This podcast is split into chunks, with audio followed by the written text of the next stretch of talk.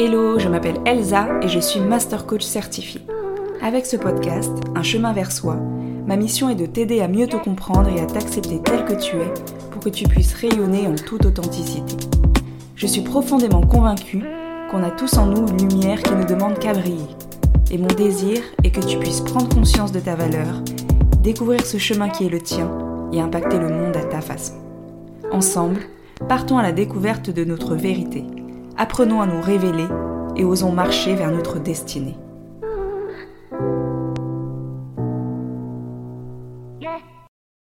Bonjour à toi. Si tu écoutes cet épisode au moment de sa sortie, j'espère que ton été se déroule comme tu le souhaites.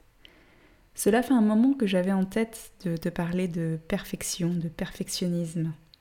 Ça fait un moment que ça me trottait dans l'esprit mais j'avais l'impression que je n'avais pas encore assez travaillé sur ce point-là. Et du coup, j'avais l'impression que je n'avais pas encore les bonnes clés à te proposer. Et à force de réfléchir, de m'interroger, de me parler à moi-même, je me suis dit, Elsa, en fait, tu veux que ton épisode sur lâcher la perfection soit parfait. Et puis ça m'a fait tilt. Ça m'a donné une raison de plus de le faire. Alors aujourd'hui, nous allons parler de perfectionnisme. Je ne pense pas que le perfectionnisme soit quelque chose qui soit inscrit dans les gènes et qu'on se transmette plus ou moins de génération en génération. Mais à mon sens, ça peut être un trait de personnalité. En faisant quelques recherches, je suis tombée sur deux notions. La conscienciosité, qui implique une préférence pour l'ordre et l'organisation, c'est un trait de personnalité qui impose d'être prudent, d'être vigilant, d'être très rigoureux, d'être prévoyant aussi, et le trait de personnalité neuroticisme, qui lui va conduire euh, finalement à vivre des états émotionnels considérés comme négatifs de manière un peu plus forte, des états tels que l'anxiété, la culpabilité, la colère ou même la déprime. Et en fait, ces deux traits de personnalité, quand ils sont combinés, peuvent, à mon sens, exacerber finalement ce, ce perfectionnisme. Donc en fait, il y aurait un caractère finalement inné à être perfectionniste. Mais au-delà de ce caractère inné, on retrouve aussi l'impact de l'environnement, et notamment l'impact de ses figures parentales ou de ses parents tout simplement. En effet, la plupart du temps, le perfectionnisme débute dans l'enfance. L'enfant peut subir l'exigence de ses parents et finir par se l'approprier. Si je prends un exemple, étant petite, je voulais toujours être la bonne élève, toujours avoir des bonnes notes pour faire plaisir à mes parents parce qu'ils me le demandaient tout simplement. Et au fur et à mesure du temps, cette exigence, eh ben, je l'ai intégrée et c'est devenu finalement mon référentiel. Je ne voulais plus euh, atteindre l'excellence pour faire plaisir, mais cette excellence était finalement devenue ma norme, mon essentiel. Tout ce processus peut se faire de manière consciente ou non, et souvent il va y avoir des phrases qu'on va entendre pendant notre enfance, certaines actions, certaines réactions de nos parents aussi, qui vont nous faire comprendre finalement que bah, pour être aimé, pour être apprécié, pour être valorisé, il faut que l'on soit irréprochable. Et on peut avoir tendance, du coup, à ériger cette règle, cette croyance. Pour être accepté, pour être aimé, je dois être parfaite. Et en tant qu'enfant, on se construit en intégrant cette quête perpétuelle de perfection. Si tu veux en savoir un peu plus sur l'impact des rôles modèles dans la construction de cette croyance, je t'invite à écouter mon épisode sur les messages contraignants. Il s'agit de l'épisode 6. Donc le perfectionnisme peut être euh, quelque chose d'inné, lié à ta personnalité. Il peut aussi être intégré, transmis euh, dans l'enfance, avec notamment tes figures parentales. Mais en fait, il y a autre chose aussi. J'en ai parlé brièvement lors d'un précédent épisode, mais la perfection, elle n'existe pas. Le truc que je ressens et que bah, tu ressens peut-être aussi, c'est que oui, conceptuellement, je le sais, tu le sais, la perfection c'est un concept. Ma perfection, en fait, elle n'est pas la tienne.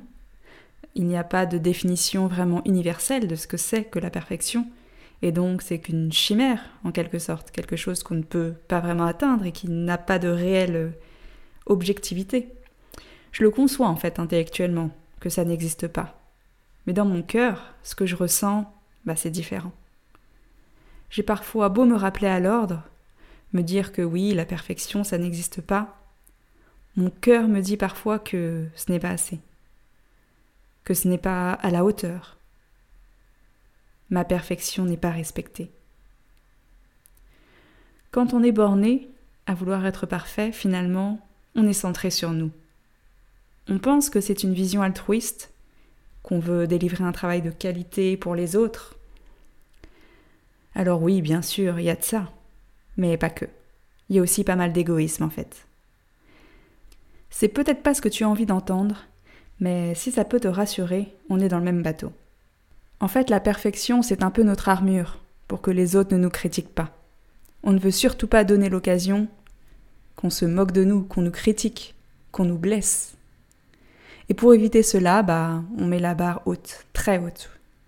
Si haute parfois, en fait, qu'on ne la voit même pas.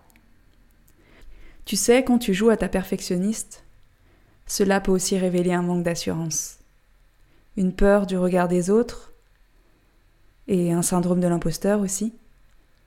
En fait, le perfectionnisme, il est lié à l'estime de soi. Comme je le disais, j'ai hésité à enregistrer cet épisode parce que bah, je sais bien que j'ai encore des choses à travailler dessus et que je suis encore victime de ce fameux perfectionnisme. Parce que oui, j'ai beau être coach, j'ai beau travailler pas mal sur la confiance en soi, ça m'arrive de ne pas être confiante. Ça m'arrive de subir ce syndrome de l'imposteur. Et ça m'arrive d'être figée, un peu comme une enfant, qui voudrait se cacher dans les jupes de sa mère. J'ai fait quelques pas. Et de par les pas que j'ai faits, bah, je suis légitime en fait, à te parler de tout ça. Parce que c'est peut-être des pas que tu n'as pas encore faits de ton côté. Et si je ne peux aider ne serait-ce qu'une personne à avancer vers ce lâcher-prise, à abandonner sa perfection, est-ce que ce ne serait pas parfait au final? Tu l'auras compris, la dernière cause du perfectionnisme que je voulais te présenter, c'est le manque de confiance et d'estime de soi. Le perfectionnisme devient alors une excuse, une barrière de protection, pour éviter que tu sois éventuellement blessé. Maintenant, tu vas dire oui, mais tu sais, moi j'aime que les choses soient bien faites, je suis consciencieuse. Peut-être. Mais en es-tu sûr? Est-ce que finalement tu t'accroches à la qualité du travail bien fait? Ou est-ce que, grâce à cette qualité, tu n'es pas critiquable? Bien sûr, tu peux vouloir faire les choses bien, faire un travail soigné, mais entre être investi dans son travail et faire les choses à la perfection, il y a un monde en fait. Peut-être qu'aujourd'hui tu vois le perfectionnisme comme une qualité. Laisse-moi t'en montrer les aspects négatifs. Une personne perfectionniste, elle peut facilement basculer dans la procrastination. Elle va avoir tendance à ne pas rendre un travail même si elle a terminé, à le peaufiner, encore et encore, jusqu'à la dernière limite. Elle va repousser et tirer les délais. Dans le monde de l'entrepreneuriat, elle peut ne jamais lancer une offre qui selon elle n'est pas assez parfaite. Et non seulement se priver de revenus, mais aussi priver les autres des bienfaits de ses services. Une personne perfectionniste, elle a aussi beaucoup de mal à apprécier ce qu'elle fait, à se féliciter, à célébrer ses succès. Elle va avoir tendance à voir le verre à moitié vide et non à moitié plein. Elle peut vivre dans une insatisfaction permanente. Et c'est épuisant. C'est épuisant pour elle, mais aussi pour les autres. Et généralement, ce haut niveau d'exigence entraîne du stress, de l'anxiété, qui, poussé à l'extrême, peut provoquer certaines maladies, des insomnies, conduire au burn-out aussi. En tant que bonne perfectionniste, on a tendance à se concentrer sur le résultat et à oublier le process, oublier tout ce qu'on a mis en œuvre, oublier toutes les montagnes qu'on a déjà repoussées. Et puis on peut tomber facilement dans la comparaison, la comparaison avec l'autre. Mais bien sûr, pas celui qui, entre guillemets, est en retard par rapport à nous, qui n'a pas passé les étapes que l'on a passées, mais on va toujours regarder la personne qui est plus loin, plus avancée, qui selon nous réussit mieux, et on va se comparer, s'auto-flageller, se dévaloriser. Alors qu'en fait, tu es toi, tu as ton parcours, ton chemin, tu avances à ton rythme. Ton parcours n'est pas mieux ou moins bien que celui d'un autre. C'est essentiel de comprendre ça, d'intégrer ça. En résumé, si on n'agit pas pour les choses qui nous tiennent à cœur, qu'on passe notre temps à procrastiner, si l'on vit continuellement dans le stress, dans l'angoisse, H24, et qu'on ne sait pas s'applaudir, qu'on ne sait pas être fier de soi et profiter de la vie, comment peut-on être pleinement épanoui? Comment peut-on être pleinement heureuse? Ok, il y a des avantages au perfectionnisme. Le dévouement, la persévérance, la fiabilité. Mais est-ce que tous ces points ne se retrouvent pas dans autre chose? Dans la conscience professionnelle, par exemple? Dans la rigueur? Est-ce qu'on a vraiment besoin d'être perfectionniste? Je pose ça là, je n'ai pas forcément la réponse. En tout cas, aujourd'hui, moi, dans ma vie, je vois plus le perfectionnisme comme quelque chose qui m'enferme, qui peut m'empêcher de passer à l'action, m'empêcher de profiter des choses que j'ai accomplies, m'empêcher de lâcher prise, de profiter de l'instant. Après des années de perfectionnisme assidu, si je peux dire, pas facile de lâcher tout ça. Mais j'aimerais qu'on évoque ensemble quelques pistes. J'aimerais te partager quelques réflexions pour t'aider à travailler sur ce point et pour t'aider à lâcher ne serait-ce qu'un peu ton perfectionnisme. La première chose que je vais évoquer avec toi, ce sont tous ces aspects négatifs du perfectionnisme. On l'a déjà vu un peu plus tôt dans l'épisode, mais revenons dessus. Demande-toi comment ce serait si tu n'étais pas perfectionniste. Qu'est-ce que tu ferais de plus? Qu'est-ce que tu ferais de différent? Quel avantage tu en retirerais? À ne pas toujours vouloir que tout soit parfait à 100%. Interroge-toi vraiment sur ces bénéfices. À vouloir que tout soit parfait, on est dans un immobilisme. Et cet immobilisme, il est contre-productif. Il te dessert. Tu penses te protéger? En cherchant toujours la perfection, mais en fait tu te fais du mal. Tu t'empêches d'aller là où tu veux aller, de peur de ne pas être à la hauteur. Mais finalement, si tu ne fais rien, de toute façon, tu n'es pas à la hauteur. De toute façon, tu échoues, entre guillemets. Alors qu'est-ce que tu risques, si ce n'est d'y arriver? Prends conscience que ce perfectionnisme, te freine. Il t'empêche de regarder les choses en face, la réalité en face. Il ne t'incite pas à considérer l'échec comme euh, quelque chose d'utile, comme un feedback, au contraire, il t'enferme. Il t'enferme dans un cadre, dans des choses qu'il faudrait faire ou ne pas faire. Il gêne ta créativité. Si tu ne devais te poser qu'une seule question, c'est celle-ci. Qu'est-ce que je ferais si je n'étais pas autant perfectionniste? Tu as la réponse? Ok, super. Alors vas-y. Fais-le. Qu'est-ce que t'attends? Pour réussir à lâcher ce perfectionnisme, je te recommande donc de prendre conscience de tous ces aspects négatifs, de tous ces freins que te met ce perfectionnisme finalement. Autre piste? Développe ta bienveillance envers toi-même. Et oui, tu es bien trop souvent ta pire ennemie. Tu te flagelles encore et encore parce que tu n'arrives pas à faire des choses selon certains standards que tu t'es fixés.